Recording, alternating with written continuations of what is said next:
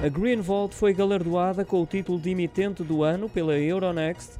O prémio foi atribuído nos Euronext Lisbon Awards, que distinguem os emitentes que realizaram a operação com maior relevância e visibilidade no mercado de capitais português. A Green Vault venceu pelo segundo ano consecutivo, no ano passado, graças ao sucesso da sua oferta pública inicial, realizada em julho de 2021, agora pelo aumento de capital no montante de 100 milhões de euros e também pela primeira emissão de Green Bonds junto de investidores de retalho numa operação de 150 milhões de euros.